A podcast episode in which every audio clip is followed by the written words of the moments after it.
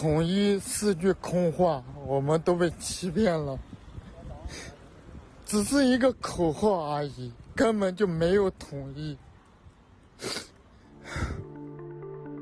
欢迎来到四零四档案馆，在这里，我们一起穿越中国数字高墙。CDT 周报是中国数字时代每周周日发布的原创栏目。我们从网站每周发布的内容里面精心挑选出一些重要文章加以整合，分为荐读、关注、要闻、言论、奇闻等几个类别，方便读者了解过去一周中国数字时代重点关注的内容。如果大家希望了解更多本期节目中提到的新闻事件及相关文章，欢迎点击节目简介中的连接，在中国数字时代网站阅读全文。七月三十一日至八月七日，这一周。美国国会众议院议长南希·佩洛西成功结束了对台湾的短暂访问，这是佩洛西本次亚洲之行的重要一站。佩洛西早在今年四月就计划访台，彼时已遭到过中国外交部门的强烈抗议，后因故取消行程。七月底，佩洛西再提访台计划之后，中方连续多日高调反对，试图吓阻，轮番开启对美国和台湾的恐吓性宣传攻势。自称是鹰派的前《环球时报》总编胡锡进。更是在推特上发出了击落佩洛西专机的强硬，加之军方频繁发出军演、备战等强硬信号，许多狼性爱国者深信解放军此次会成功阻止佩洛西窜访台湾，甚至会以此为契机开启武统台湾的大业。八月二日，在佩洛西访台行程已确定，自吉隆坡飞往台北的途中，墙内抖音、微博平台甚至罕见地出现了全程直播。人们都在拭目以待，围观飞机何时会被打下来。可当飞机不按剧本走向的成功降落台北松山机场后，许多线上围观网民的期待、自豪情绪瞬间转变为了不满与失望。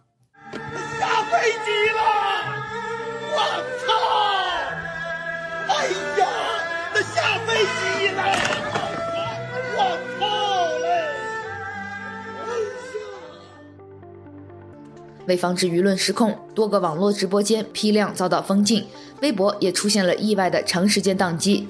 官方声称这是系统超负荷所致，但有墙内网友测试发现，以翻墙的方式访问微博却并不受影响，疑似是微博人为限制了大陆 IP。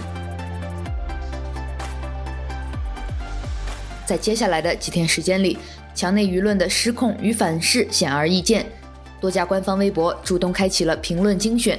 许多网民嘲讽官方对外软弱，前期随时开战的调子起得那么高，结果全民给佩洛西接了个机。一些网民对中国官方事后的强烈谴责与严正抗议也不再感冒，还把后续的对台演习讥讽为解放军炸鱼。我们在本期节目开头听到的声音，来自一段小粉红破防集锦的视频，视频中。一名男子双眼红肿着，崩溃大哭，说：“统一只是一个口号而已，我们都被欺骗了。”另一位怒骂脏话的男子则质疑：“没有这个实力吗？国家怎么了？”更讽刺的是，网络上的个别翻车言论已与反贼言论无异。比如，一位网民表达了对台湾总统蔡英文的理解与支持，认为他是一位敢想敢做的领导人。同时，有网民发现，微博对“下台”一词的搜索结果进行了审核，最终失望情绪爆发的舆论场也把矛头指向了挑动公众情绪、收割巨大流量的胡锡进，认为他煽动民意、绑架政治，而境外势力的参与更让老胡腹背受敌。同属爱国阵营的红三代网红博主兔主席也撰文批评老胡干扰破坏了既有的舆论引导计划，严重透支了政府公信力。但老胡随即强势回怼，一个死磕，一个硬撑。在佩洛西离台之后，官媒开始轮番起底，痛骂佩洛西，并宣布对佩洛西及其直系亲属实施制裁。佩洛西的孙子闻讯后幽默反问道：“要删掉我 TikTok 的账号吗？”对佩洛西的一系列污名化宣传中，还有一种煞有介事的谣传，说他曾在北京犯流氓罪，遭公安拘留。这一说法并非属实，但佩洛西的确在三十一年前的天安门广场举出过“献给为中国民主事业牺牲之烈士”的横幅，受到警察的短暂拘留。有网民讽刺，在佩洛西访台的几天时间里，已基本治好了全民精神内耗。人们的注意力转向了国际大事，忘记了烂尾楼、银行暴雷这类糟心的社会新闻，与二舅形成鲜明对比，完全可以被称作中国二姨。但也有网民友情提醒：一般爹在外面丢面子了，回家第一个打的就是你。的确，在过去一周内，中国人既没有解放台湾，也没有解放自己的疫情生活。本周，河南省民权县再度玩出全域人员赴红黄码的神奇举动，将随意赴码玩出了花。封不住美国人的飞机，难道还封不住老百姓吗？而广西北海终于宣布实现社会面清零，但在疫情防控过程中，竟传出每户派代表隔离、按户口本判定密接者等惊人操作。一位当地网民诉苦说：“没想到在和平年代过着难民的生活。”最新消息显示，海南三亚又出现严重疫情，当地已决定实施全域静态管理，限制人员流动，致使八万旅客滞留。官方口口声声说常态化封岛，没想到最先封的岛不是台湾，而是海南岛。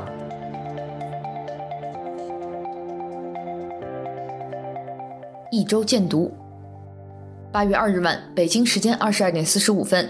美国国会众议院议长佩洛西乘坐的专机抵达台北松山机场，成为继1997年美国时任议长金里奇之后访问台湾的最高级别的美国政治人物。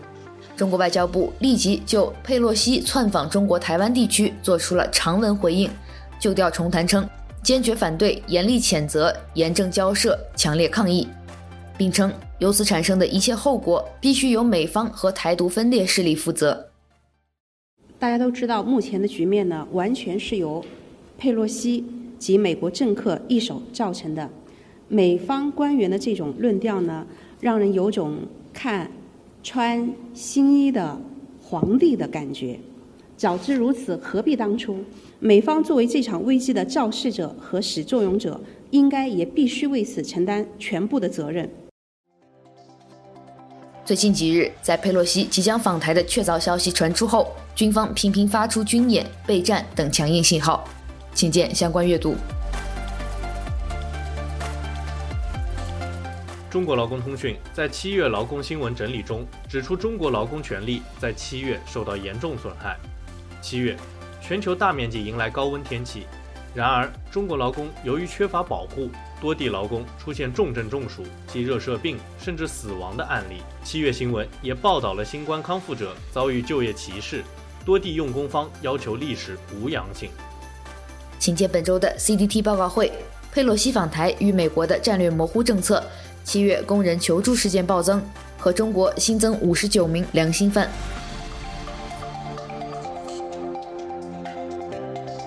七月二十一日，中国网信办发布消息称，滴滴公司违反了多个数据安全法规，对其处以人民币八十点二六亿元的罚款。近两年，中国政府连续出台了多部数据安全法规，对这些法律的执行也在增强。但这是否意味着中国民众的信息安全得到了更大保障呢？请见四零四档案馆第一百四十八期，滴滴天价罚单的背后，不断加码的数字集权。一周关注，八月三日晚，河南省商丘市民权县因本土疫情升级，采取了更严厉的管控措施，对全域人员赴码管理。该县高风险区的人员全部被赋予红码。官方称，这是为了确保疫情风险不外溢，确保核酸检测不漏人。网民讽刺：封不住美国人的飞机，还封不住老百姓吗？请见相关网络民意以及讨论健康码滥用的两篇文章。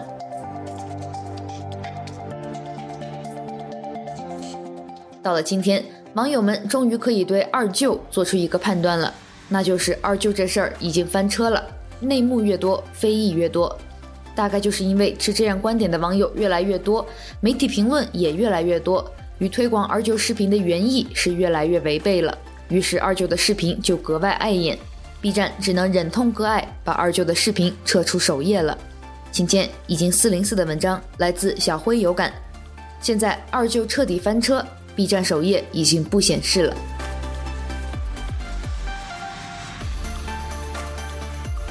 北京即将试点六十岁及以上老人或可贷款买房政策，官方称，这一政策试点为老人买房提供了便利，除需要达到首付比例百分之三十五的门槛外，老年人可以享受更优惠的贷款利率，降低了后续贷款方面的门槛。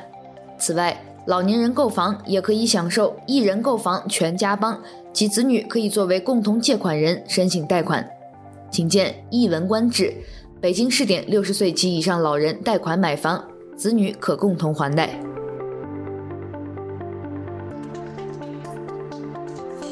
一周惊奇，百度快照这个功能最早来自谷歌，百度引进后逐渐成为了中文搜索引擎的标配。说起来也简单，作为搜索引擎，百度在抓取网站信息的时候，对收录的页面拍照并保存副本，算是对网页的缓存处理。很多热点新闻里，当事人出于种种考虑，会修改或者删掉最原始的链接。因为百度快照的存在，很多证据无法被删除干净，能提供大量的线索和信息用于打脸。最近，百度悄悄关闭了这个功能。请见来自《星球商业评论》的文章：互联网没有记忆。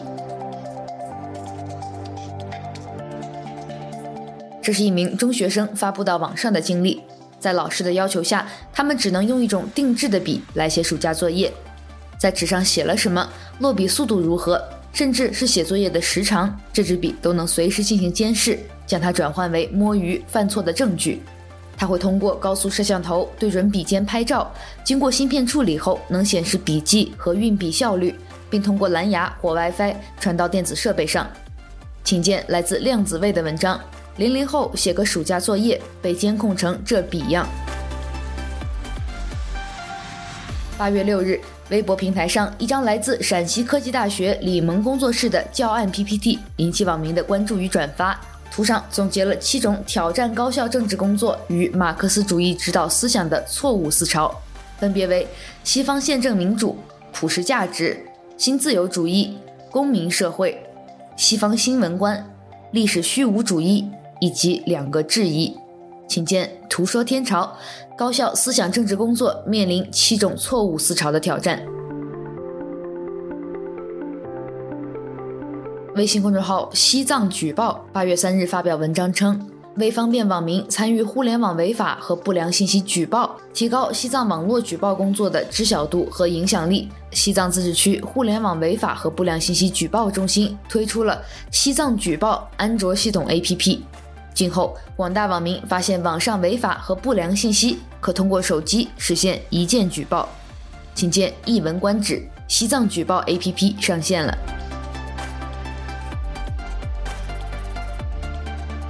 下面一周讽刺：中国芯片界几经沉浮，终于站到了新的起点。而在这一系列过程中，腐败都成为了每一次压倒骆驼的最后一根稻草。从上海汉芯一号到武汉红芯，还有许多其他的什么芯，离开科技头脑的真心，只能剩下一片骗钱骗情怀的黑心。关注中国芯片半导体行业的两篇文章，来自技术大院《半导体行业大地震》，以及来自公众号财经十一人的文章《芯片业腐败简史》，其中第一篇已经被四零四。一名上海的幼儿园老师。最近几天收到上级指令，对幼儿园的三千本图书进行了审查。哆啦 A 梦相关内容被全部下架，因为被判定为日本文化输出。身体的秘密等一系列生理教育课本被下架，上边明确表示不再允许对幼儿园生和小学生进行生理教育、性教育。国王的新衣被禁止讲述，因为裸露身体不文明。白雪公主也被禁，因为毒苹果的象征有宗教意义。搞笑的是，纯国产《大头儿子与小头爸爸》系列图书也被收走了，原因只是不符合要求。请见来自公众号“费里尼码字了”的文章。看到这间幼儿园的故事，我马上审查了工作室的藏书。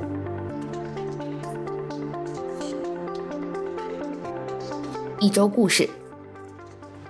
如果我们留意网上舆论，就不得不承认这个事实：疫情三年来，我们这个社会上出现了一种明显的对酒吧的恨。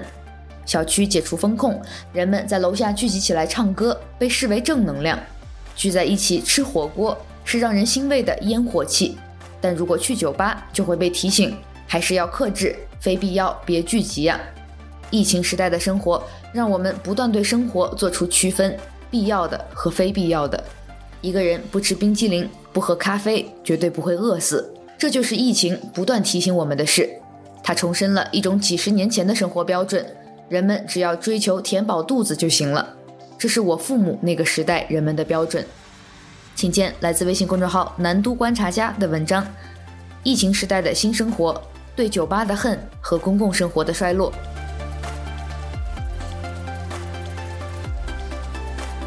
周公子的江西老乡，一位在杭州从事互联网运营工作的二十二岁女孩，在连续四五天熬夜加班后猝死。她的父母在十年前失去了儿子，现在又失去了女儿，连续两次白发人送黑发人，只能扼腕叹息。这篇文章来自微信公众号“仁义”。杭州猝死的姑娘，一个运营干了三十三个人的活。这是一个河南女孩追房子的故事，也是关于一个人遭遇不幸时，试图在房子中保持希望的故事。二十六岁的小莹没了父亲，母亲身体不好，两年前在郑州城外买的一套房子，成为生活里为数不多的期待。她精打细算，几乎取消一切娱乐活动，消费不能出错，连生病都觉得自己有罪。请见来自极昼工作室的文章《追房子的郑州女孩》。上二年级时，女儿意识到，有些课最终都会变成语文或数学课，即使还在上的副课，比如音乐课，也只是学唱一两首歌。美术课是标准化创作，每个人都画一模一样的云和太阳，下面一座四边形屋顶的房子。下山学校的尼尔校长说：“我个人对成功的定义是，能快乐的工作，积极的生活。我永远希望女儿能成为这样的人，但在这里，无论去哪里。”他的人生好像已经被大人们计划好了，学习和书本知识将塞满未来全部的生活，做题是唯一的活动方式，没有人在意他们的情感生活，也没有人关心是不是还可以有别的选择。他们还是孩子，却提前被训练成了大人。这是一篇来自三联生活周刊的文章，女儿上学后，我看到的县城幼升小和小升初。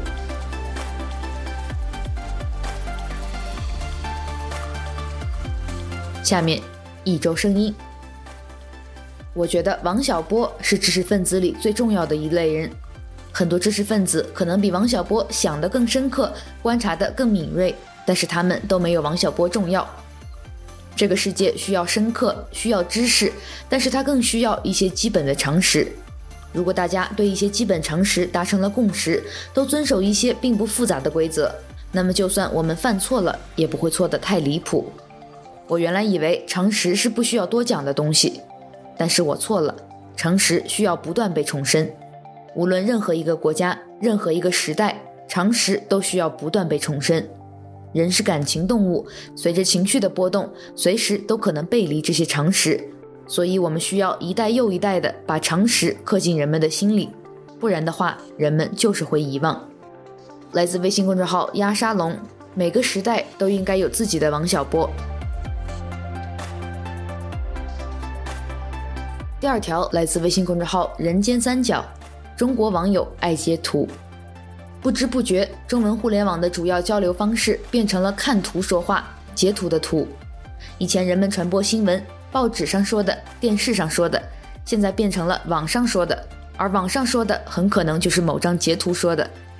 人们其实也知道截图不大可靠，所以现在人的喜怒哀乐都很浅，进程短，迭代快。只要我不投入感情，事情再怎么反转也不会受伤。从源头上建立起了防御机制，说者无心，听者也无心。忽的一阵风来，忽的一阵风去，大笑两声，冷笑两声，沉默一会儿，什么东西都留不下。等将来一阵更猛烈的风刮过，今日种种就都成了云烟。这两周，杭州的朋友刘峰有点精神内耗。只因为一件事，提前还贷，房子要过户，就得先把剩下的贷款提前还掉。但刘峰提前还贷的诉求被贷款行上海银行杭州临平支行一口拒绝了。银行的理由是提前还贷的额度没有了。河南村镇银行前段时间刚给我们上了一课：你欠银行钱，坐不了高铁；银行欠你钱，你还是坐不了高铁。现在大银行继续上课，向银行申请房贷没有额度，想提前还贷也没有额度。请见《寿爷甄嬛传》。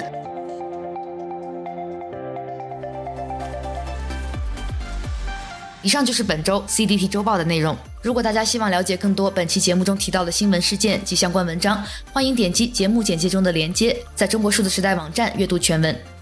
中国数字时代 CDT 致力于记录和传播中文互联网上被审查的信息，以及人们与审查对抗的努力。欢迎大家通过电报 Telegram 平台向我们投稿，投稿地址请见本期节目的文字简介。阅读更多内容，请访问我们的网站 cdt.media。